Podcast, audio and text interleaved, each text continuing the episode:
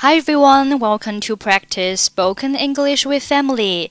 欢迎收听和 Emily 一起练口语，我是 Emily。Okay, today's sentence is I'm afraid that I'll just idle away my weekend. I'm afraid that I'll just idle away my weekend.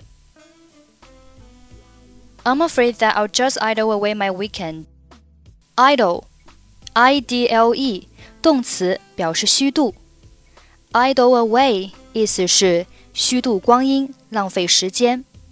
所以，I'm afraid that I'll just idle away my weekend，意思就是恐怕我这周末会无所事事。你这个周末有什么计划吗，玛丽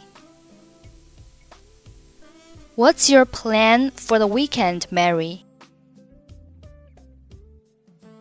恐怕我这周末会无所事事。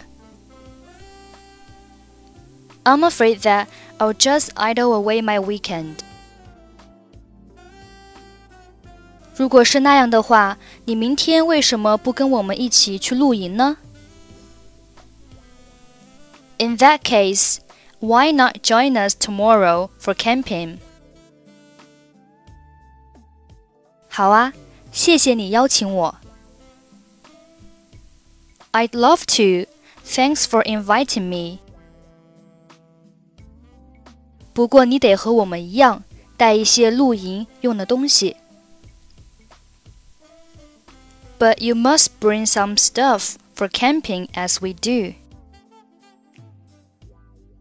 你介意我只带一个帐篷和一只手电筒吗 ？Do you mind if I only bring a tent and a flashlight? 一点也不。Not at all.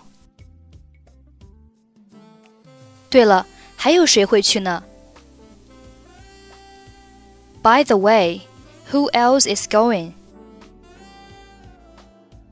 我的一些好朋友和两个弟弟都会去。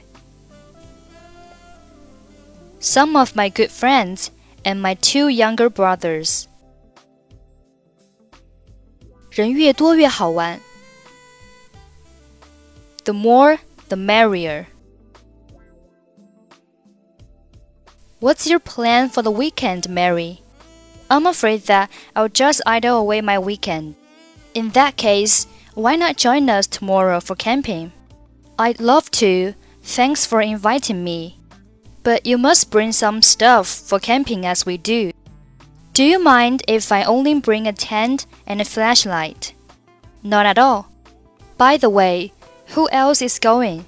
Some of my good friends and my two younger brothers. The more the merrier. Okay, that's it for today. 获取更多地道美语发音秘籍，欢迎关注微信公众号“英语主播 Emily”。I'm Emily. I'll see you next time. Bye bye.